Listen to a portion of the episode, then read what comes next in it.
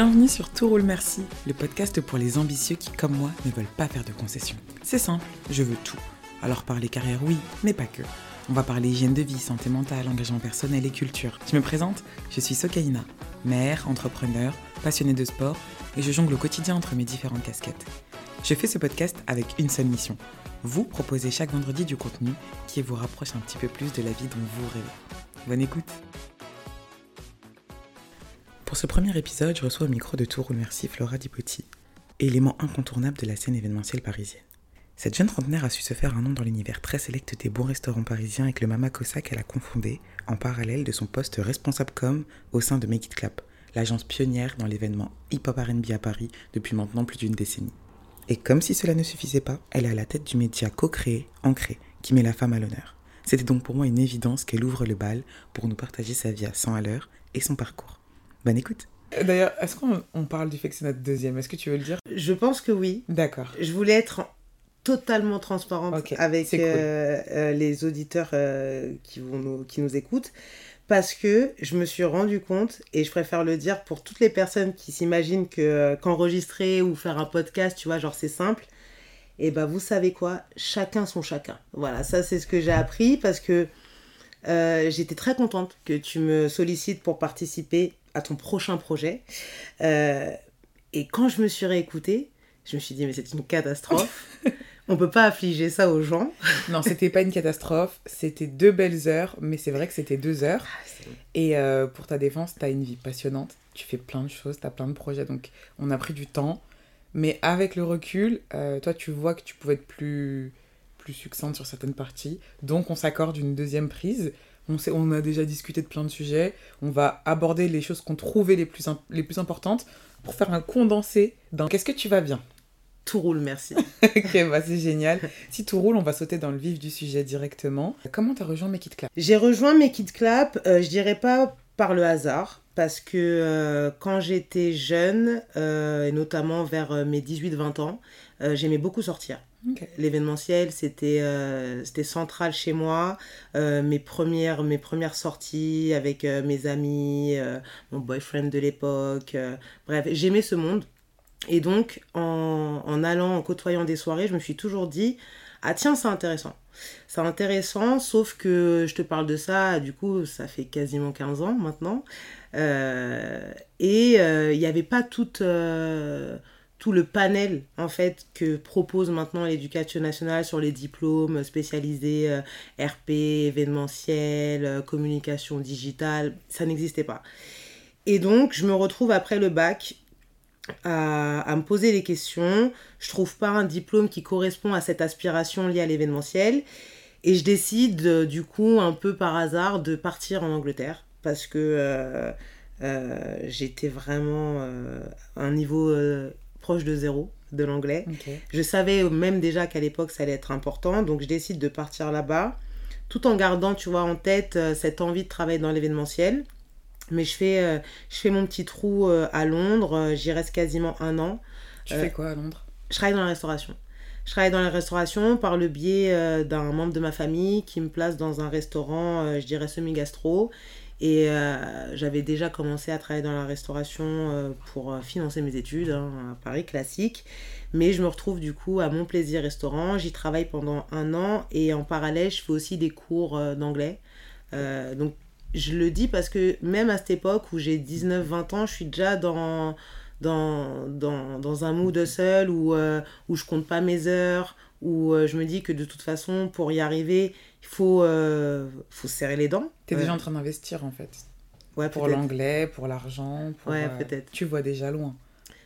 J'essaie, j'essaie, mais je pense qu'on en reparlera après. Et pour en avoir aussi parlé en off, je pense que le, le, le côté visionnaire, c'est quelque chose que je travaille beaucoup euh, parce que j'ai pas la vision, je, enfin, je me considère pas comme une visionnaire. Je suis quelqu'un qui a beaucoup de mal à se projeter parce que je suis dans l'instant T, j'arrive à me projeter à court, moyen, moyen terme, mais long terme, c'est difficile. Mais c'est vrai qu'à l'époque, je sais juste qu'il faut que j'apprenne l'anglais et que je trouve quelque chose euh, qui a un lien avec l'événementiel. Coup de chance, euh, quand j'arrive à Londres, euh, je crois au bout de six mois, il y avait euh, du coup une formation qui réouvrait, qui était donc un DU à l'époque, qui est l'équivalent d'une licence, donc en management commercial de l'événementiel. Tout de suite, je postule, parce que c'est en alternance en plus, et moi, je voulais pas être dans une formation avec que du cours, du cours théorique. Tu avais l'air d'avoir la bougeotte. Ouais, bah, de toute façon, quand tu choisis l'événementiel de base, je pense que c'est parce que tu n'as pas envie de euh, d'être dans un bureau enfermé, même si c'est un peu un cliché parce que moi je travaille dans un bureau et je suis quand même enfermé une bonne partie de la journée. Mais c'est vrai que tu as la chance de, de, de, travailler dans des lieux différents, avec des personnes différentes. Euh, donc tu as ce côté un petit peu bougeotte. Je dirais pas que je suis hyper active, mais en tout cas j'avais besoin d'avoir euh, un métier où il y ait du mouvement. Ça c'était une certitude. Donc je postule à cette formation qui m'accepte. Du coup, je rentre, euh, je rentre de Londres et euh, tout de suite, euh, je cherche bah, cette fameuse entreprise qui pourra m'accueillir. c'est toujours... Ça courait pas les rues à l'époque des Ouais, ouais, ce que j'allais dire, c'était une galère monstre. je vois qu'aujourd'hui, c'est toujours une galère, même s'il y a les aides. À l'époque, il n'y en avait pas. Pour les entreprises, tu parles? Ouais, il n'y avait pas les aides de l'État pour les entreprises. donc, je galère, je galère. Mais je suis pas là à me dire bon je vais galérer je galère mais c'est parce que c'est ma faute. C'est parce que je suis pas compétente c'est parce que j'ai pas le bon profil. Je suis pas en remise de en remise en question euh, je doute pas encore bizarrement alors que je, crois que je suis à mon quatrième ou cinquième mois de recherche. Donc les cours ont commencé depuis quatre mois déjà. Ouais. Les cours ont commencé depuis quatre mois et euh, je tombe sur, euh, un peu par hasard, mais quand je dis un peu par hasard, c'est parce que j'envoyais des centaines de CV par jour, hein, en fait, en, réalité. Et je tombe du coup sur euh, une plateforme de recrutement type Indeed de l'époque, mais ça ne s'appelait pas Indeed, sur une annonce. Donc c'était pas directement Make It Clap, puisque c'était au nom d'HHLS. Donc HHLS qui est l'anacronyme d'Hip Hop Love Soul, qui était une soirée de base que je, que je consommais, donc qui, qui propose du coup euh, un poste en tant que euh, un peu chargé de com. Euh, bon, moi c'est vrai que à l'époque je lis même pas entre les lignes du chargé de com, je vois juste oh là là c'est HHLS, oh là là j'adore les ces soirées là. Est-ce que c'était une alternance qui proposait Peut-être même pas je sais même quoi Tu vois, ça se trouve, as Ouais, pour te dire, je sais même plus parce que euh, je crois que ce qui m'a juste frappé, en fait, je, je, vois, je visualise là pour le coup encore l'annonce, parce qu'il y avait le flyer de l'époque, et je me disais, waouh, trop bien, euh, faut que ça soit pour moi celle-là. C'est tout ce que je me dis quand je vois l'annonce. Ouais, je voulais le poste. Je voulais le poste parce que, euh, pour le coup, à cette époque, je me projetais déjà sur l'année d'alternance, c'est bien, mais moi j'ai envie de rester en fait là où, je commence. J'étais même pas en train de me dire ça va ça va juste être une fin en soi pour moi pour mon apprentissage et après je vais jumper ailleurs. Moi j'étais déjà en mode ben, j'ai envie de rejoindre une entreprise où je peux faire mon trou là-bas tu vois. Donc euh, donc je postule. Euh, je galère à avoir un entretien mais j'arrive à avoir un entretien. Euh, je mets toutes ces petites subtilités pour préciser aux gens en fait que moi, je suis partisane que dans la vie, on n'a rien sans rien. Et donc, quand je mets du détail sur euh, j'ai galéré, machin, etc., c'est parce que même si on va parler de mon parcours, je suis passée par toutes les phases que tout le monde connaît. Je pense que tout le monde est passé par euh, ce parcours-là de, de, de, qu'on nous ferme des portes, euh, qu'on nous dise non, de d'y croire, et puis au final, c'est l'ascenseur émotionnel, on n'y croit plus. Moi, je suis passée par toutes ces phases-là. Mais j'ai galéré, et au final, j'arrive à avoir un entretien. Et il s'avère que entre la période où, euh, où je postule et qu'on me cale un entretien, il y a une HHLS. Donc euh, de là, je me dis, ok, super, moi ça va me permettre euh, d'être un peu plus en immersion et de préparer mon terrain, parce que je voulais absolument arriver à l'entretien avec le plus d'armes possible. Ça, c'est pareil, petit tips, petit tips à tous les jeunes qui nous écoutent, parce que en tant que recruteuse, moi c'est vrai que euh, j'accorde une, attention particulière aux gens qui prennent le temps de savoir où ils mettent les pieds, euh, de, faire cette recherche en fait sur euh, la structure, les personnes derrière la structure, l'histoire, l'historique. Et, et c'est limite pour moi à équivalence des compétences. Ça c'est vraiment... donc je le, je le, dis parce que je me dis qu'à l'époque, bon bah je fais ce travail et ça va, ça va être des atouts pour moi en fait lors de l'entretien. Et c'est vrai que lors de cette soirée, je dis à mes amis, bon, moi là, je joue ma vie ce soir, donc tenez-vous à carreau, je veux pas de bavure, je veux pas d'histoire, je veux que ça se passe bien, je veux qu'on se souvienne de nous avec, avec une bonne image. Bien évidemment, il n'y a rien qui se passe euh, comme ça. Il n'y a rien qui se passe comme ça. J'ai des amis qui s'embrouillent, j'ai des amis qui vomissent aux toilettes. Euh, euh, tout le monde se sépare un peu au moment de la soirée. Je vois en plus que bah, potentiellement ce que je pensais être mon patron de l'époque nous observe et pour la petite histoire, je, euh, quand je pense que euh, du coup euh, Didier, le fondateur de Make It Clap, m'observe, en fait je le confonds avec Alexis Onestas, qui était son associé de l'époque et qui avait fait un très bon travail de, vitrine sur lui, qui d'ailleurs continue très bien à, l'heure actuelle. Et du coup, je suis là, j'essaye d'être un petit peu, d'être une petite souris, tout en me disant c'est pas grave, ils vont pas calculer, et puis de toute façon, la semaine prochaine, c'est toi. Arrive l'entretien, euh, et quand j'arrive dans le bureau, donc c'est Didier qui m'accueille, et moi je, continue en fait euh, persuadé, solide, solide sur mes appuis, euh, à avoir fait le bench de l'année, et je lui dis en pleine face, mais en fait j'ai pas rendez-vous avec vous. Et il y avait, à l'époque c'était des, bureaux baie vitrés, et je lui dis, moi j'ai rendez-vous avec lui. Et je montre encore Alexis, et de là, Didier, euh, je sais qu'il se tape une, micro-barre parce qu'il rit jaune en fait, tu vois. Il me dit, mais vous avez rendez-vous avec Didier Piquon Et moi, je suis en mode, oui, oui, Didier Piquon. Je montre encore euh, son associé de l'époque. Ouais, euh, tu sais. Avec assurance. Avec assurance. Ah ouais, mais parce que j'étais persuadée d'avoir fait le bon bench, tu vois. Et moi, d'avoir lu la bonne histoire. Enfin, moi, je me l'incarnais déjà, tu vois. Donc, je me disais, ouais, de toute façon, lui, c'est mon boss, Alexis Onestas. Enfin, qui pour moi s'appelait Didier Piquon, tu vois. Enfin, vraiment n'importe quoi. Et, euh, et du coup, quand il, me, quand il me dit ça, je suis un peu déstabilisée. Quand il me dit, bah, en fait, finalement, Didier Picon, c'est moi. Mais je me dis, vas-y, c'est pas grave. C'est pas grave, euh, tu vas pas montrer. Euh, moi, je suis quelqu'un, j'essaye aussi, de, même quand je suis déstabilisée, que, je suis, que je suis pas à l'aise, je on dirait pas comme ça, mais je manque beaucoup, beaucoup de confiance en moi. Mais j'essaie parfois de pas le montrer parce que je sais que c'est c'est une de mes faiblesses. Et nombre de personnes me disent parfois, mais en fait, euh, toi, on dirait que tu as une assurance folle, euh, machin, etc. Alors que pas du tout. Mais j'essaie toujours, en fait, de garder, euh, de garder pour moi. Et donc, je suis là, je passe l'entretien, j'essaie... C'est déstabilisant quand même, parce que tu commences sur une fausse note, où l'autre se dit déjà, bah alors elle, elle est à l'ouest. Comment tu fais pour pas te dire, tant pis, je baisse les bras? Qu'est-ce qui te, qu'est-ce qui t'a aidé à tenir bon et à te dire, non, là, je vais quand même essayer? La niaque slash la passion. Parce que euh, quand tu choisis, en fait, il euh, y, a des, y a des jeunes, ils sont, euh, ils sont à la recherche, en fait, d'une entreprise, ils savent déjà ce qu'ils veulent faire et ils brassent large et ils se disent, de toute façon, j'irai chez le premier venu. Moi, j'étais un petit peu dans cette dynamique, sauf qu'à partir du moment où j'avais j'avais mon entretien d'acté, en fait, chez Make It Club, pour moi, je voyais rien d'autre. C'est-à-dire que, pour te dire, je ne regardais même plus mes mails pour savoir si on m'avait répondu ou pas répondu. Donc j'avais tellement cette niaque et cette passion parce qu'étant consommatrice en fait déjà du projet, je savais en fait que c'était ce que je voulais. Euh, tout simplement et que je me disais juste que j'allais me donner tous les moyens même si euh, j'avais raté en fait euh, la première marche même si j'avais beaucoup de lacunes parce que que je postule quand même à un poste euh, en communication, moi je fais une licence en, en événementiel. Donc euh, un peu rien à voir. Je le dis aussi parce que euh, la com, moi, ça n'a jamais été mon rêve. Vraiment. Genre, je trouvais que c'était un monde de requins, fake, où il fallait se donner des genres que je voulais pas. Enfin, tu sais, moi, l'image de la com, c'est 99 francs, le film avec Jean Dujardin, tu vois. C'est ça pour moi. Et je me dis, mais en fait, jamais. Jamais, genre, moi, je vais faire ça. C'est pas du tout, c'est pas du tout dans mes valeurs. Et c'est pas moi.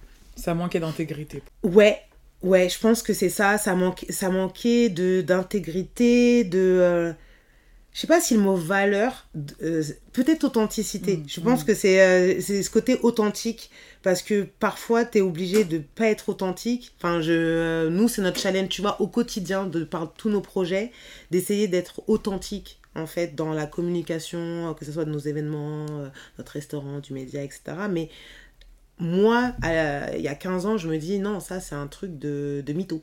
Vraiment, je me dis c'est un truc de mytho. Mais en vrai, tu viens de le dire, la com c'est juste une plateforme d'expression de qui tu es. Donc toi, comme tu es quelqu'un d'authentique, ça s'est retranscrit dans la com de ton entreprise que tu veux authentique, intègre et pleine de valeurs et ça se ressent dans ce que vous faites. Bah, On en parlera, mais comment tu rassembles, ça vient aussi de ta personnalité qui se mélange à la com, tu vois. Je pense que c'est ce qu'on a essayé. Euh, ça a pris du temps, mais au bout d'un moment, on a essayé de faire ce switch. Et, euh, et c'est pour ça que même quand on me propose ce poste, qui n'est pas celui que je veux, je me dis juste, hey, meuf, t'es dans une, dans une structure que, dont t'as toujours rêvé donc, euh, en fait, prends, en fait. Et, euh, et la, la, fin de mon entretien, pareil, elle est anecdotique parce que euh, je, foire le début, je foire la fin, parce que culturellement, c'est pas que je suis un peu à l'ouest, mais je suis pas quelqu'un qui lit, je suis pas quelqu'un même qui digue, tu vois, sur tous ces sujets un peu liés à la com, mais la musique, ça rythme ça rythmait déjà mon quotidien. Je suis issue d'un métissage où j'ai la chance aussi pareil d'avoir baigné euh, très jeune tu vois dans des influences différentes. Et euh, c'est ce que je retrouvais en fait chez Make Club c'est ce qui me poussait en fait à me dire là-bas je vais être moi-même genre c'était un peu comme euh, McDo où genre je me disais je vais venir comme je suis et je serai acceptée en fait dans mon, dans mon entièreté.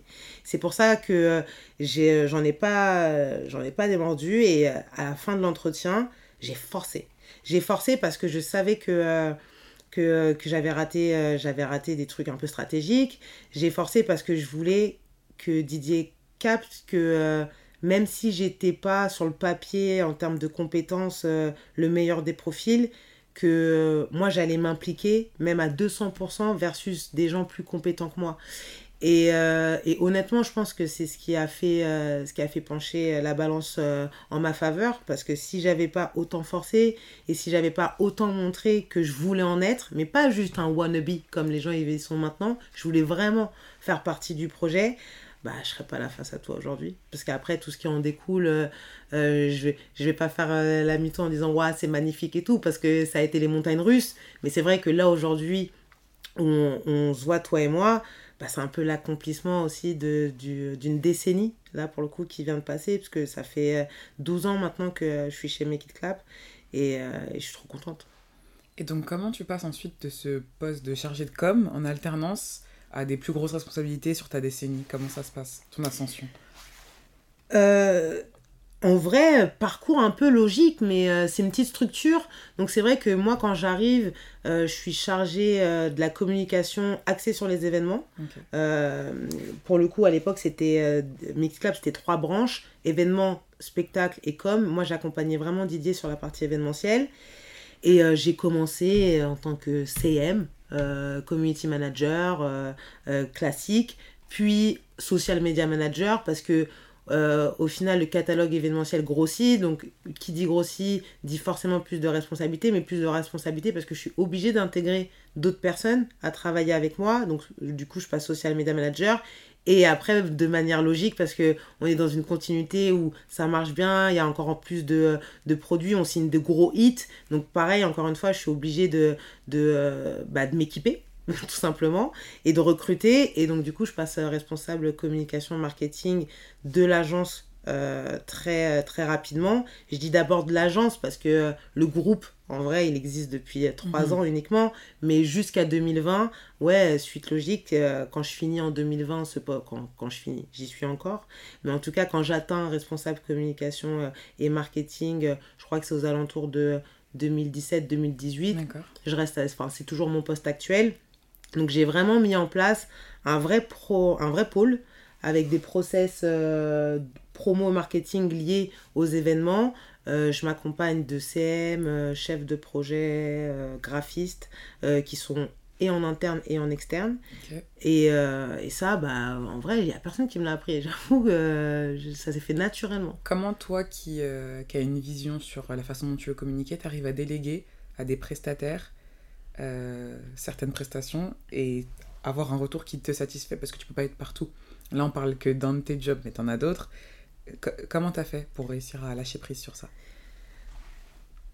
C'est encore un travail. C'est un travail, euh, je pense, quotidien parce que, euh, tu vois, tu disais, tu peux pas être partout, mais je suis encore partout. Je suis encore vraiment partout parce que, déjà, ça nous tenait à cœur euh, à nous de, donner la chance aux, jeunes déjà, tu vois, de bénéficier d'un apprentissage.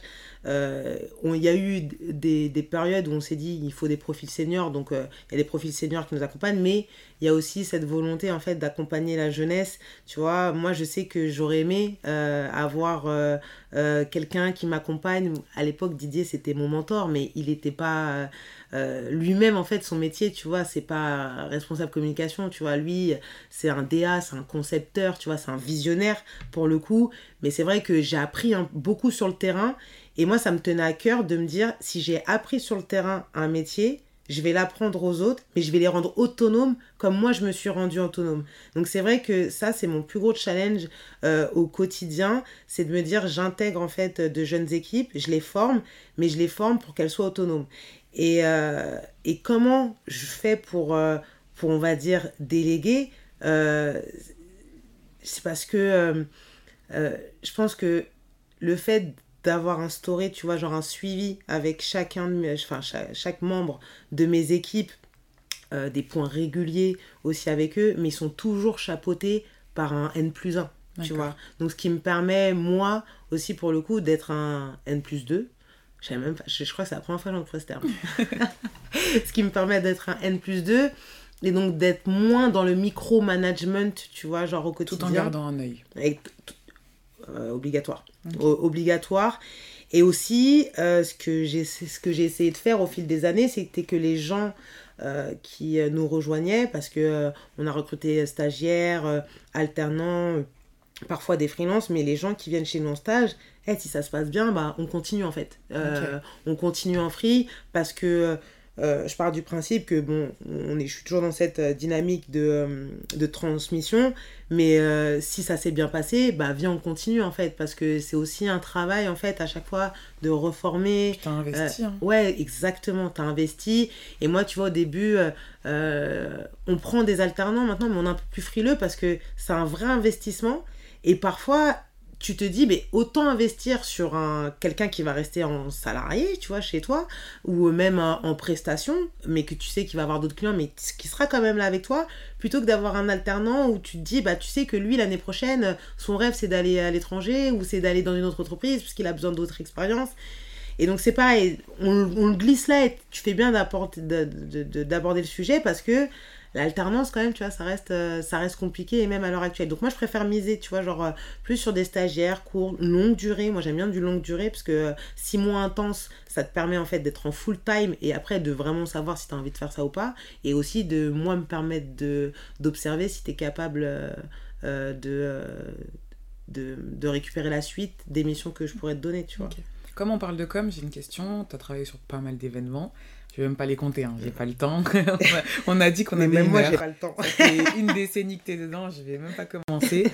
Euh, tu sais que bizarrement, je mhm. rebondis, mais la dernière fois que j'ai refait mon CV, euh, j'avais dû, on avait, j'avais dû refaire mon CV pour euh, lorsqu'on a lancé Mamakosa et le mhm. prêt à la banque qu'on est parti chercher. Et quand j'ai mis le nombre d'éditions d'événements et je me suis dit putain je te rends compte que j'ai passé la barre des milliers. Tu vois genre euh, de, de, de, que ça soit des petits ou, plus, euh, grands événements je me dis c'est ouf quand même. C'est ouf parce que quand tu fais euh, quasiment une centaine d'événements tu vois à l'année c'est ouf. Bah justement j'ai envie de faire profiter ce savoir là que j'ai entre les mains à, tous nos auditeurs. Si tu as un conseil pour la promotion d'un événement quel qu'il soit communiquer c'est communiquer sur de l'événementiel que ce soit des soirées ou autres comment euh, c'est quoi l'élément le plus important pour toi? Parce que je pense pas que c'est celui qu'on nous apprend forcément, tu vois, sur la com.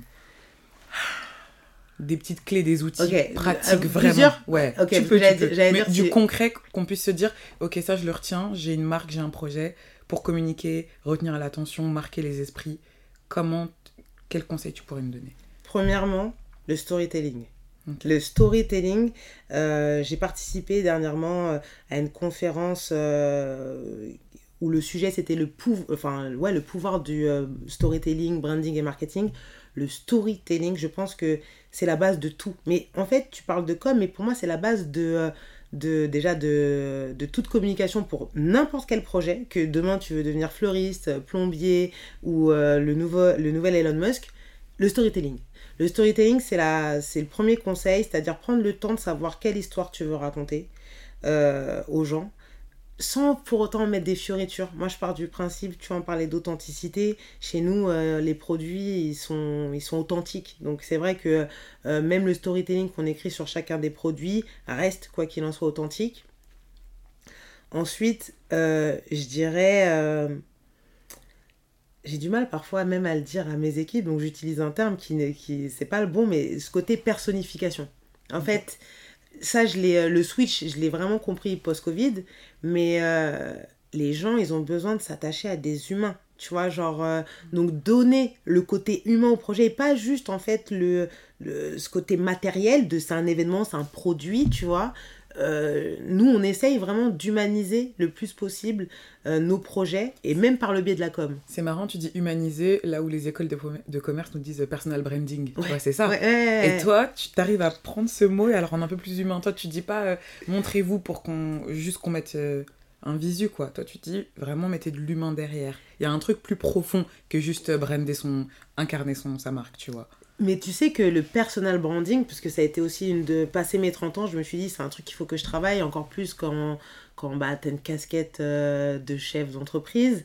Mais euh, j'avoue que pour moi, je le, je le lis même pas par rapport. Alors que si, tu as raison, c'est du, ça reste du personal branding. Mais moi, je le vois plus vraiment sur ouais, il y a des. Euh, en fait, derrière ces projets, il y a forcément des humains. Au-delà même juste du côté humain, des, lui c'est le concepteur, lui c'est le producteur, elle c'est la chef de projet, etc. Et en fait, ces humains aussi ont une histoire, ces humains aussi en fait ont une mission, ont un impact qui est lié au projet. Et nous, on essaye, tu vois, toujours de mettre ça aussi au centre de nos, de nos ah événements. donc c'est pas du branding, c'est vraiment humanisé. Ouais, c'est humanisé. Ouais, ouais, C'est vraiment humanisé. Euh, voilà. Et le troisième, euh, je dirais, et qui, qui, reste aussi un bon conseil, de ne pas essayer de courir euh, tous les lièvres à la fois.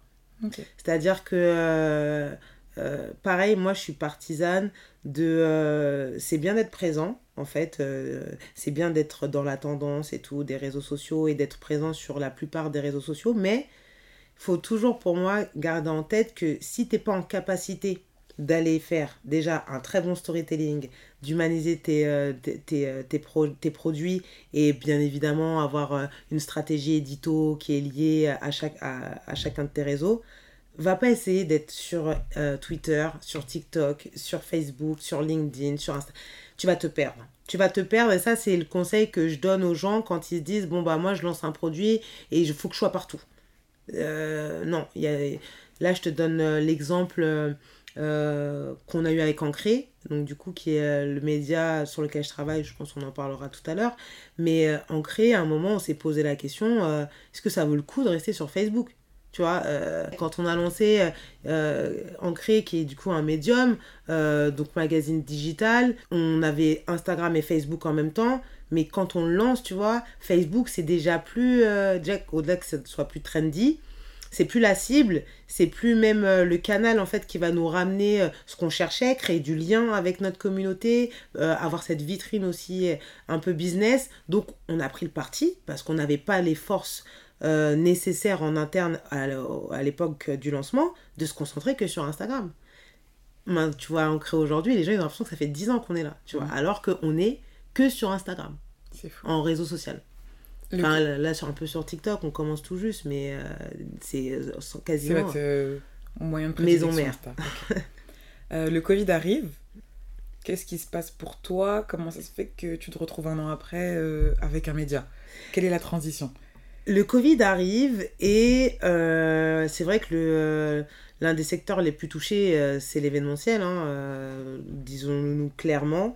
mais je pense que avec le recul, je crois que c'est la première fois que je le dis, tu vois, donc euh, euh, même là, tu vois, je pense même là, par rapport à la première discussion qu'on a eu avant, bah merci le Covid. Merci le Covid parce que je pense que ça nous a mis une grosse claque sur le fait de se dire euh, que on pouvait pas mettre déjà tout notre savoir-faire, nos compétences, notre métier, notre vie même en vrai, dans un même panier parce qu'au final, un virus, euh, il peut vite euh, te faire déchanter. Il faut savoir qu'en 2019, nous, euh, c'est notre année, euh, elle est folle. Genre, on a rempli tous nos.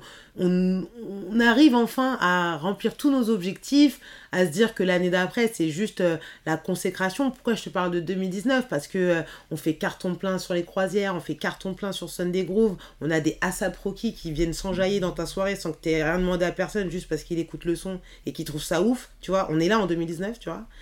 Et après, il y a le Covid. Et genre, et là, tu te dis Ok, euh, bah ton premier métier déjà il n'existe plus. Euh, tu sais pas pendant combien de temps.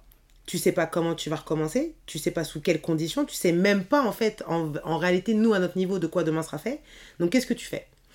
Euh, Moi à mon niveau déjà à cette période-là, je décide quand même de de continuer à communiquer, tu vois, sur les réseaux, bah là, on, fait un petit, un petit lien avec le côté humain parce que je me disais que c'était important, en fait, de garder ce lien avec les gens pendant cette période, je pense que les gens ont eu euh, pareil un élan de euh, d'humanisation euh, sur le fait on avait envie de se voir on avait de se parler on avait de, de s'appeler chose qu'on n'avait même plus envie de faire au préalable. Et ça là enfin quand je dis ça là le covid bah ça nous a permis un peu de recréer tout ça. Déjà directement en fait avec notre écosystème et avec notre communauté. Et ça nous a permis aussi de nous dire bah, bah c'est peut-être le moment en fait de diversifier un peu notre activité et de se dire bon bah c'est le moment de, monter d'autres projets. À l'époque, euh, je dis même pas à l'époque, c'était à 3 ans, enfin 4 ans maintenant. En 2024, il veut pas rentrer. Hein. Il veut pas rentrer du tout. Didier, lui, quand je te disais tout à l'heure, c'est vraiment le visionnaire. C'est-à-dire que je pense que quand il a commencé ce métier, euh, il savait déjà lui aussi pareil euh, où il, voulait être, tu vois, que ça soit une référence en termes de, de producteur euh, d'événements, tu vois, sur la scène parisienne, mais qui ne soit pas cantonné aussi qu'à ça. Et, euh, et passer 40 ans, je pense que lui aussi, il a dû se dire, c'est peut-être le moment, en fait, de capitaliser sur, sur autre chose. Il avait déjà la vision de ce qu'on pouvait faire après.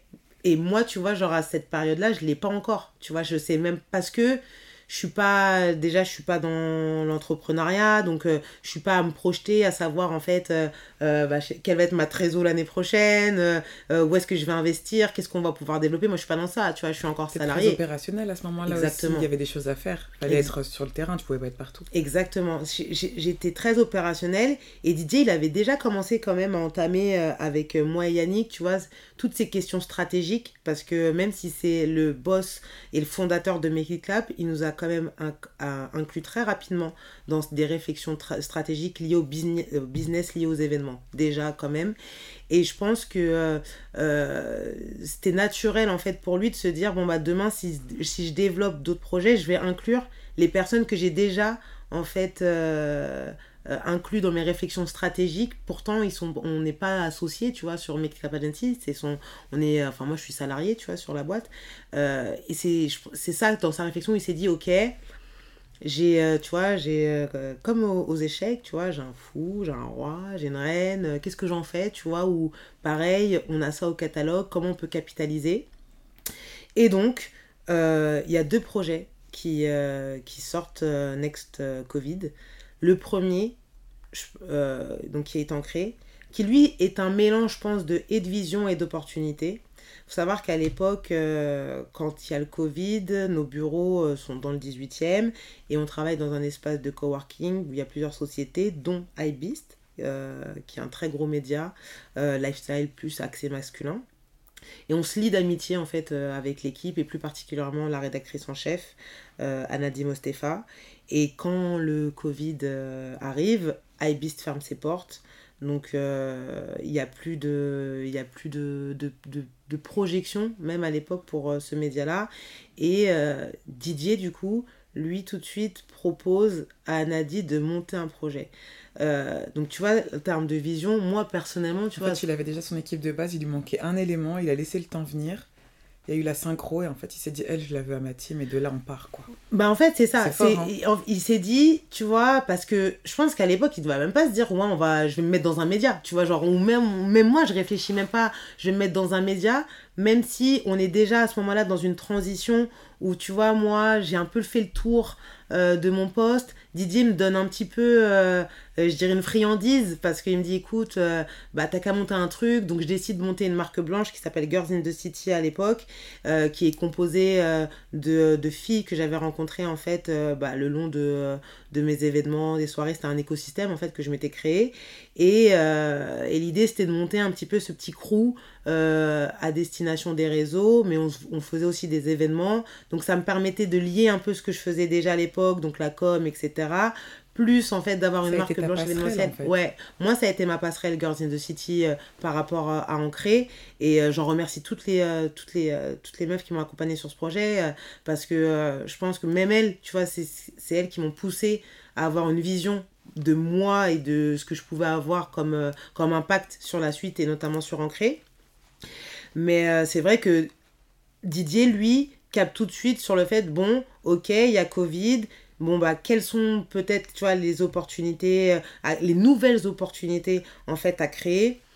Anna dit, on s'entendait euh, hyper bien, il s'entendait hyper bien avec elle, il décide clairement d'aller la voir, euh, de savoir, en fait, ce qu'il en est, ce qu'elle a, ce qu'elle a pour projet, etc. Et elle, elle se voyait plus travailler pour un masculin.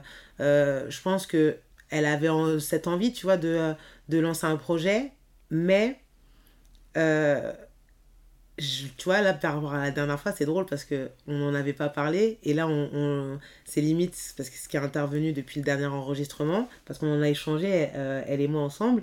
C'est vrai que nous, tu vois, en tant que femmes, je pense qu'il y a le, euh, cette peur. Et on en a parlé suite aussi à l'émission qui va être mon associé avec mhm. l'intervention de Kelly Massol par rapport à un projet d'une candidate où elle exprime le fait que tu vois, les femmes, on, s'excuse toujours, tu vois, genre de rêver grand, on s'excuse toujours, tu vois, genre de vouloir euh, avoir plus.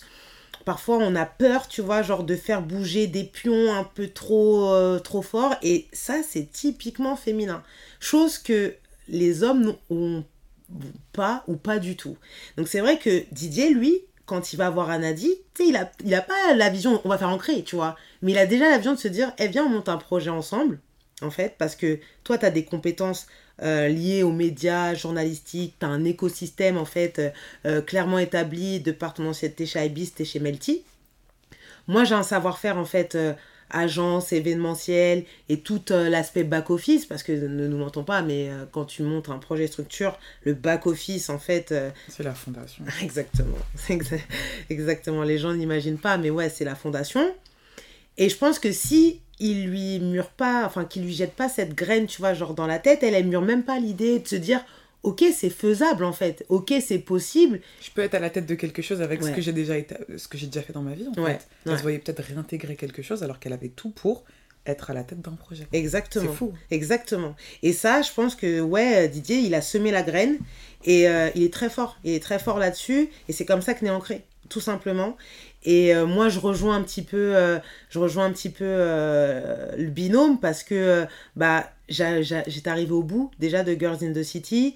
moi, je, manquais de compétences, tu vois, très liées médias, tu vois, parce que je dis même pas que c'était un média, c'était un blog, tu vois, ce qu'on faisait. Et, et, et j'avais cette frustration de ne pas pouvoir amener les filles qui m'accompagnaient, tu vois, à un autre, un autre step. Et en même temps, tu vois, j'avais quand même cette ce besoin, en fait, d'autre chose. Et euh, moi, je m'entendais super bien avec Anadi. Euh, forcément, j'avais ma place aussi naturelle parce que j'occupe la fonction euh, de chef de projet axé à la fois sur la stratégie social média. Donc moi, je n'interviens pas sur l'édito sur Ancré, mais sur la stratégie social média. Et du coup, bah, événement, parce que c'est moi qui chapeaute toute la partie production événementielle au sein d'Ancré. Et c'est comme ça, en fait, que se forme ce trio de, du coup, de fondateurs et que naît Ancré. Mais la question que je me pose, c'est post-Covid, vous, donc finalement, c'est pas le projet de base, mais un média né. Mhm. C'est pas le projet le plus rentable financièrement juste après le Covid. C'est vraiment un projet vision moyen-long terme, pas court terme. Comment on fait de l'argent quand on a un média? Euh, quand on a un média, moi tu vois c'est pareil, quand j'ai enfin quand on commence à en créer, j'ai pas la vision business. C'est-à-dire que là moi je commence à avoir une vision business depuis, euh, allez sans mentir, deux ans Depuis ouais, 2020. Et pourtant, 2020, il y a le premier projet ancré, il y a le deuxième projet Mamakosa qu'on dont on parlera tout à l'heure. Mais j'ai pas cette vision business. Toi, tu kiffes, on te propose un truc qui te fait vibrer, tu signes. C'est ça, en fait. Parce que je, euh, déjà, je mise sur les personnes qui m'ont fait confiance, c'est-à-dire Anadi et Didier. Et je me dis que quoi qu'il en soit, parce que je mise sur eux, parce que je crois en eux et parce que je vois en fait la vision euh, qu'ils veulent avoir du projet, je me dis, ok, let's go en fait. Et je réfléchis pas à me dire euh, combien on va être payé euh, le mois prochain, euh, c'est quoi le biz dev du projet, quels vont être les dividendes. Je suis pas dans ça. Moi, je suis juste en mode, je suis trop contente en fait de faire partie de ce projet. J'y crois. Et parce que j'y crois, je sais qu'on va, quoi qu'il en soit, passer par cette phase de sacrifice pour pouvoir en fait glow comme, comme il se doit, comme on devrait l'être, comme on doit glow, tu vois, on est au début même pour moi, tu vois, genre de notre glow là actuellement. Et, euh, et, je me dis, on aurait pu faire euh, tellement de manières différentes, hein, tu vois, le, le, projet, on aurait pu aller chercher des investisseurs, euh, on aurait pu aller à, même aller à la banque, parce que sur le papier, le projet était plus que séduisant, et là, on le voit très bien mm. depuis qu'on a encore plus poussé et actionné la partie agence, mais on n'est pas dans ça. On n'est pas dans ça parce que déjà, on n'a pas envie de, de voir des comptes, déjà, c'est aussi ça, tu vois. Vrai. On euh, oublie, hein. on voit des levées de fonds à 5 millions, mais derrière, il faut rendre des comptes. Les gens, ils savent pas aller, ils voient que, ah, il a levé 5 millions, euh, tu vois, genre euh, d'euros et tout, c'est super. Mais derrière, tu sais pas, en fait, quels sont les contours déjà de cette levée de fonds, et que quoi qu'il, tu es toujours redevable, ou en tout cas, tu dois toujours te justifier, rendre des comptes, tu vois, à une tierce personne. Et nous, on voulait pas ça. Nous, on voulait se rendre des comptes qu'à nous-mêmes. Quand on lance le truc, on veut se rendre des comptes qu'à nous-mêmes. Donc, on met ça très vite de côté finalement, la première année, on ne se pose pas la question de l'argent tout de suite parce que c'était important pour nous de créer la vitrine. Déjà, que les gens captent le message, que euh, les gens aussi euh, captent qu'on était différent en fait aussi des autres. Euh, au début, c'est vrai qu'on est très média, mais dès le lancement, on est déjà média agence. Enfin, c'est ça la promesse. Tu vois, sur Ancré, c'est pas juste d'être un média féminin, mais c'est d'être un média agence, donc avec cette vocation euh, aussi très, très, très bise. Je rebondis parce que euh, dernièrement, j'écoutais euh, le podcast de, de Tom et Johan de chez Yard. Et ils t'expliquent aussi clairement que le média, au début, c'est cool, mais ce qui te fait vraiment vivre au bout d'un moment, c'est la partie agence. Donc ça, on le savait depuis le début. Mais on, on décide quand même de prendre le parti de construire notre vitrine, euh, notre communauté, de créer ce lien avec notre communauté parce que moi je suis très fière de me dire que aujourd'hui on a une communauté avec un taux d'engagement euh, euh à 8-10% qui est énorme, tu vois à l'heure actuelle parce que on a pris le temps en fait pareil de mettre les fondations euh, d'avoir une belle vitrine, d'avoir une communauté à qui on parle, à qui on échange, qui, qui existe, qui n'est pas juste, tu vois, du following et qui te like de temps en temps. Parce que c'est ça aussi la force d'ancrer. On a une communauté qui, euh, avec qui on est très proche et qui réagit euh, beaucoup. Et donc ça, c'était le premier challenge.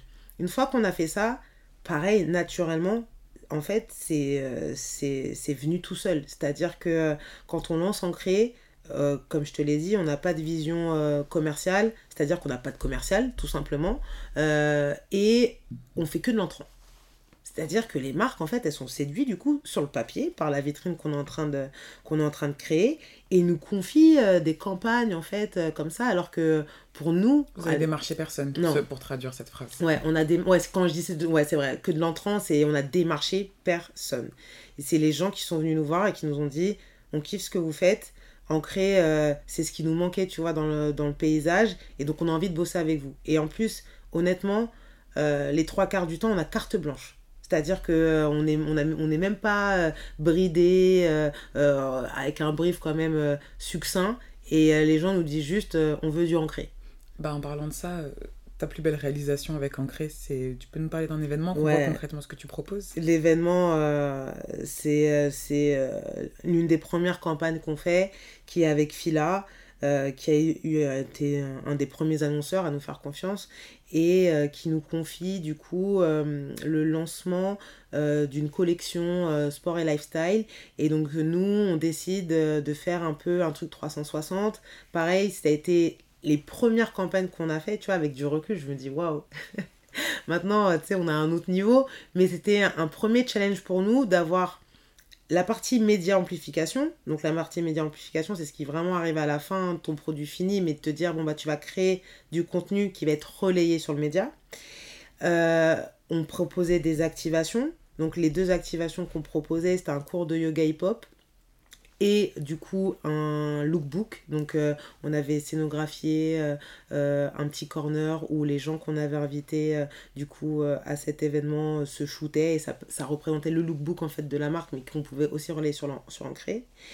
Et tout l'aspect catering, goodies, etc. que tu vois dans la plupart des événements, des événements classiques de ce genre.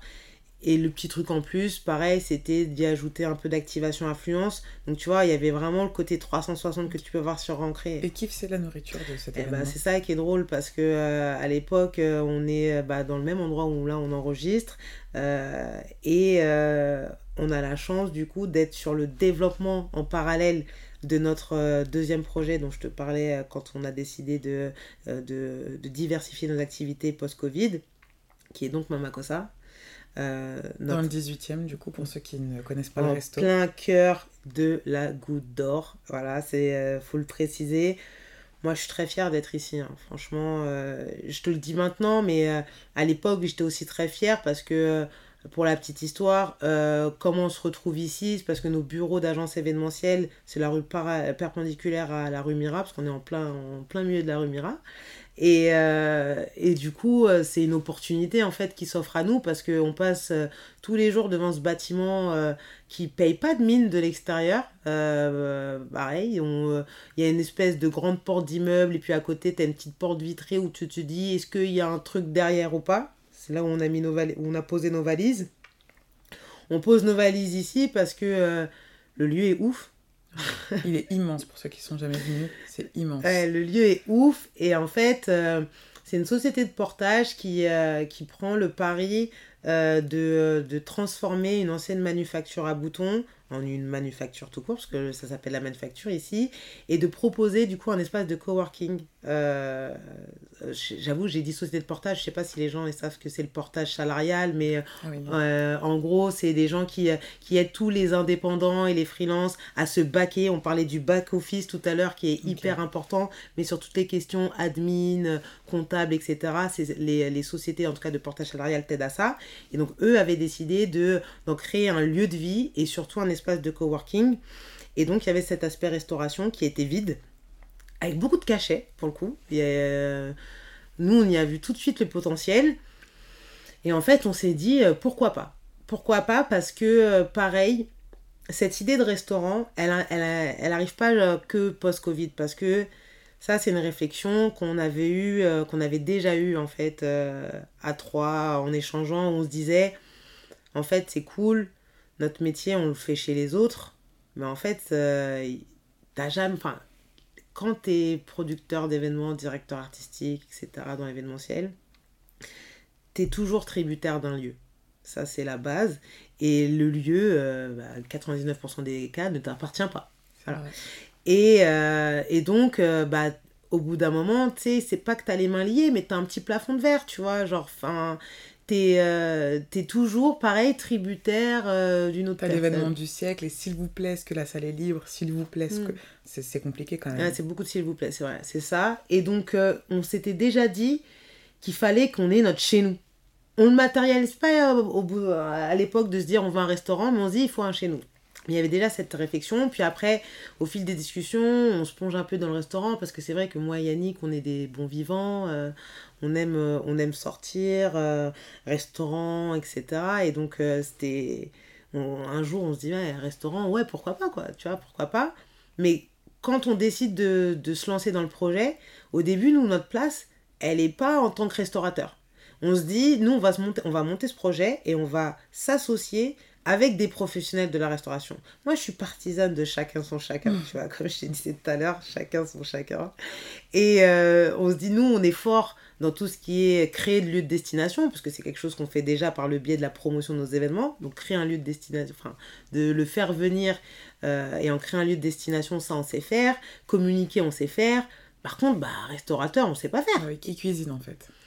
Mais au-delà de qui cuisine, parce que moi, même ça, pour moi, j'en j'en parle avec le sourire, Mais parce qu'à l'époque, c'est même pas ça le cadet de mes soucis. C'est vraiment même tout l'aspect technique. Euh, de la gestion logistique d'un restaurant, c'est énorme. C'est pas faire les courses à Franprix une fois par semaine. C'est day to day. Mm. Vraiment, là, l'expression day to day, c'est vraiment ça. Tous les jours, en fait, quand tu as une exploitation, bah, tu as les aléas, déjà les aléas du direct, tu as toujours quelque chose à gérer, euh, que ça soit l'hygiène, que ça soit les stocks, que ça soit les équipes, que ça soit la programmation, que ça soit ton service, euh, ton service, tes tables, enfin bref. Et, et je parle pas de tous les annexes en fait que prestataires, que tu peux avoir. Tous les jours. Tu vois, tu disais, c'est pas comme faire ses, courses à franc prix. Sache que même nous, bon, comme la plupart des restaurateurs, mais un de nos plus grands fournisseurs, c'est Métro. Euh, Métro, même si, tu vois, là, ça fait deux ans, euh, même si le lundi, c'est acté qui te livre entre 9h et 11h, parfois, Métro, il va te livrer mardi matin. Non, mais tu sais, c'est des trucs, et donc, tu as perdu une journée, et donc, dans la mise en place, et c'est comme ça tous les jours. Voilà, c'est comme ça tous les jours.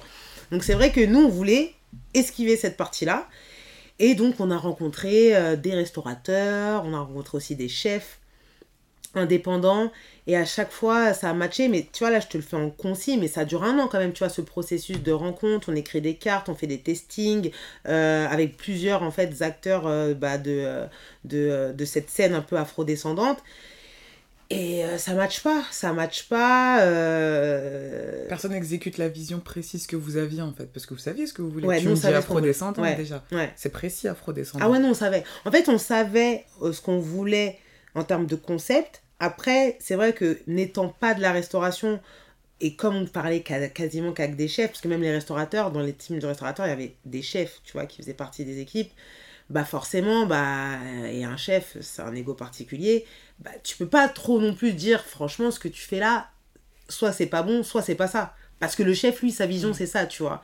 Mais nous, c'était pas la nôtre. Donc c'est aussi dans des... Euh, Donc tu prends les choses en main, en fait. Ouais, ouais, c'est ça. On se décide de dire que... Bon bah si on le fait pas avec euh, des pros, on va le faire nous en fait. On va juste mettre quelqu'un par contre qui fait la cuisine parce que ça on peut pas être apprenti cuisinier en fait même si il euh, y a des gens qui se reconvertissent euh, et qui arrivent à de toute façon à devenir en fait même plus forts que des chefs qui ont fait des écoles hôtelières. nous on se dit juste bon on monte notre concept donc on fait tu vois, j'imagine encore Yannick, il fait ses formations HCCP là, HACCP là, ou HCCP, parce qu'on est obligé en fait de faire ça pour pouvoir ouvrir et tout, alors que, encore une fois, nous on est en mode, c'est pas nous, tu vois. Et on se retrouve euh, à, à peut-être un mois, en fait, euh, un mois, un mois et demi du lancement, non, je dirais deux mois du lancement, où donc il y a l'opération Fila en fait euh, qui tombe, et à cette époque, pour te dire, quand on, quand on décide de, de mettre le catering euh, Mamakosa sur Fila, on a des box Mamakosa. Le logo, c'est même pas le logo définitif. C'est-à-dire que c'est mon logo euh, inspi, euh, je sais plus combien, sur une planche de je sais plus combien. Mais c'est ça, tu vois, combien Parce qu'on se dit, on va, on, va, on va se tester même ça, tu vois, avec, avec un, un, un, pro, un projet comme ça. Et les gens kiffent. Les gens kiffent. alors que pour moi, à l'époque, tu vois, c'est de la D, tu vois, ce qu'on propose. Bah, c'est hyper audacieux. Ouais, ouais. C'est hyper audacieux de, de, proposer sur ton projet 1, ton projet 2, que tu n'as même pas finalisé, sur un menu qui devait être aussi en, train de, en cours de testing. Exactement. Et en fait, tu testes ça. Exactement. Et à ce moment-là, quand tu, tu, fais un menu afro-descendant, est-ce mm. que tu te dis pas, je fais l'énième resto afro du 18e Non, non, parce que euh, ça, c'est pareil, quand on a étudié, euh, parce que on le dit aussi, les gens pensent que quand tu lances des trucs, tu lances parce que tu as la bonne idée et tout. Non, non, il y a un vrai travail, il y a un vrai processus, étude de marché. Et c'est vrai que quand on fait l'étude de marché, on se rend compte que en Ile-de-France, à Paris, je vais parler plus Paris, euh, Ile-de-France, euh, c'est vrai que nous, pour nous, la restauration afro, là je vais dire afro, je déteste employer le mot africaine et je vais pas utiliser afro-descendant pour l'instant. La restauration afro, on connaît, tu vois, on a les classiques qu'on connaît tous et donc pour nous, c'est pas, c'est pas, on se dit pas tout de suite que c'est un manque. En revanche, quand on digue un peu plus, tu vois, sur le sujet, on se rend compte que la restauration afro, c'est 1% de la restauration en France. Et là, on se dit, ah ok, d'accord. Ok, là, il y a un vrai... Euh, il y a un vrai il y a un, y a un vrai gouffre en fait tu vois et euh, faut, faut savoir le saisir. Et donc on se dit non on va pas être l'énième l'énième restaurant afro mais surtout parce qu'on n'a même pas vocation à vouloir faire remplacer qui que ce exactement. Euh, moi comme je l'ai dit euh, pareil dans une intervention que j'ai fait dernièrement où, où, je disais, tu vois, moi, on a une tantine en face de chez nous euh, qui fait du tieb, elle fait très bien, tu vois. Euh, euh, même non loin, tu vois, genre on est non loin de Château Rouge et de Barbès. pareil, là-bas, en fait, t'as pour les puristes, en fait, et pour, on va dire, ce qu'on retrouve de manière cliché, pour, poisson braisé, poulet braisé, il y a ça, etc. On les laisse faire parce que nous, on a décidé de travailler notre concept euh, totalement différent. C'est-à-dire que on fait quand même cet hommage à cette, euh, à cette culture, tu vois, euh, culture culinaire afro qui est riche, qui est dense, qui, dont les gens connaissent les hits, tu vois, qu'on incorpore pas tout de suite, parce que tu vois, là, je parlais de Tieb, de Yassa, etc., on en fait au restaurant, mais on les fait en plat du jour tu vois, uniquement. C'est pas à la carte, c'est en plat du jour. Parce que on veut pas que les gens, quand ils viennent chez nous, ils se disent. C'est la valeur sûre. C'est celui que je connais, je prends celui-ci. Et même te dire, bah forcément, tu viens pour manger un tiep ou tu viens pour manger un yassa. Donc si tu tombes sur un jour où il y en a, c'est top. Mais s'il y en a pas, en fait, c'est quand tu viens à Mamakosa, c'est pas forcément pour ça, c'est pour autre chose. Et nous, ce qu'on vend vraiment, c'est une expérience. C'est pas juste en fait euh, euh, de la nourriture afrodescendante, c'est une expérience. C'est comme ça qu'on a réfléchi notre carte.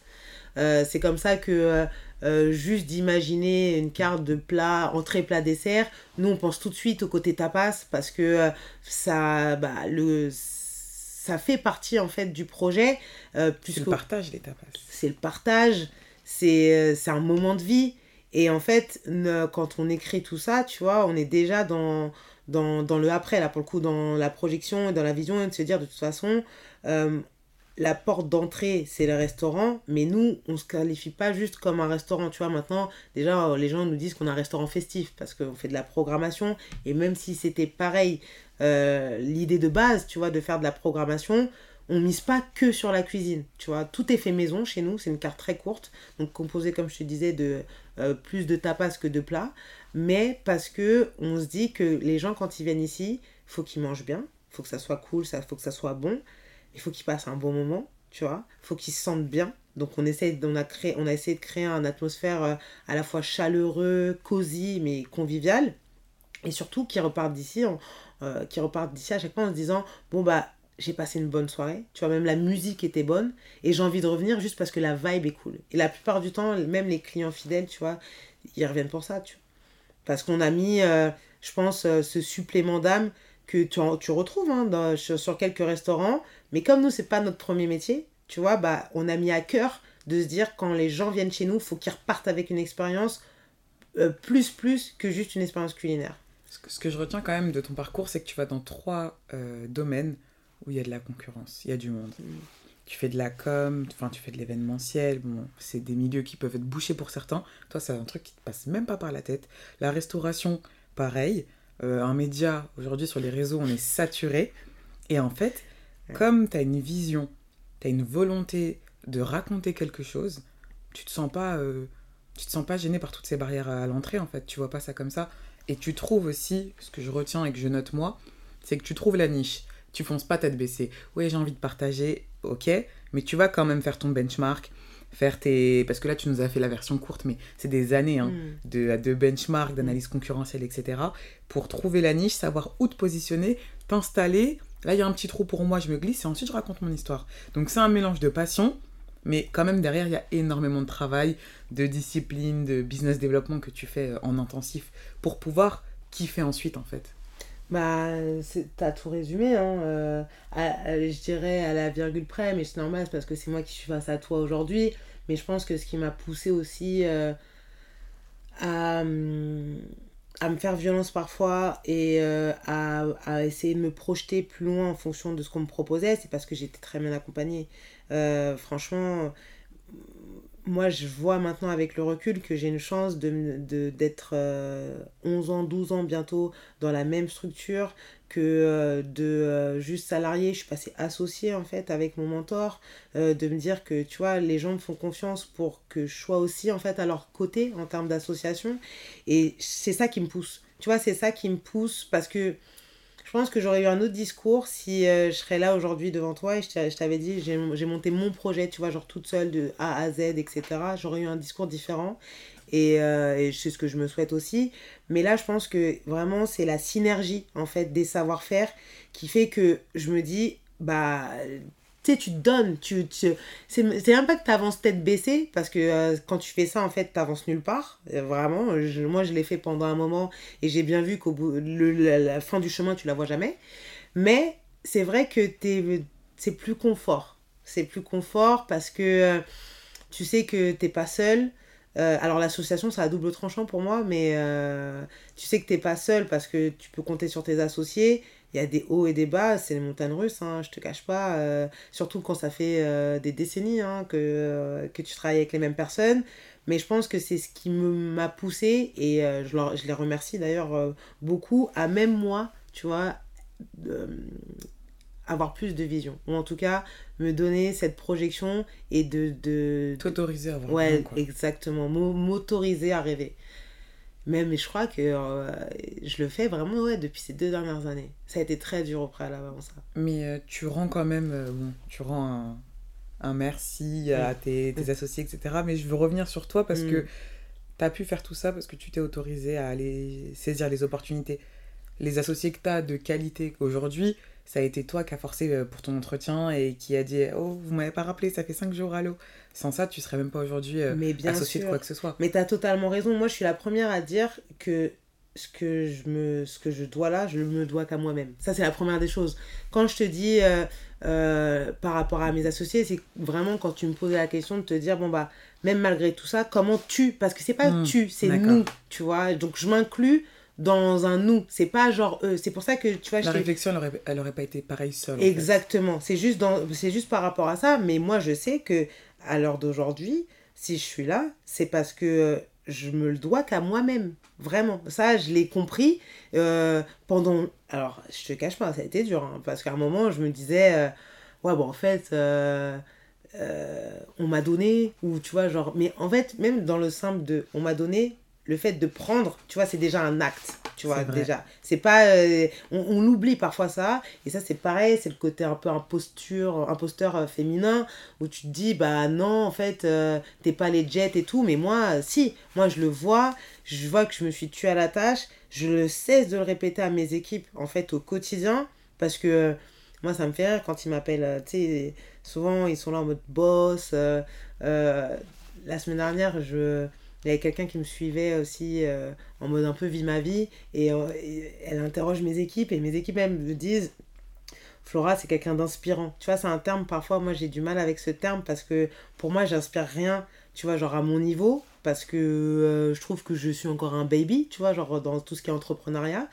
Mais c'est quelque chose tu vois qui me touche qui me touche beaucoup tu vois parce que je suis déjà je suis hyper dure moi avec mes équipes. Je parce que je suis aussi dure, tu vois, avec moi-même et je leur dis que euh, parce que j'ai été dure avec moi-même et parce que j'ai à cœur de les faire step up, tu vois, je suis dure aussi avec eux et tu vois, même malgré ça, quand tu entends que tu les inspires, tu vois, tu te dis, ok, euh, je l'ai pas volé, tu vois. Ah non. Je l'ai pas volé, euh, j'ai fait mon trou, même, tu vois, quand je prends du recul sur les plateformes, j'ai commencé euh, les réseaux, euh, je rejoins It Clap, euh, tu sais, on parle en 1000, 2000 abonnés, tu vois, à rien. Maintenant, tu sais, je chapeaute des réseaux qui sont à des dizaines de milliers de personnes qui sont suivies, tous d'ailleurs.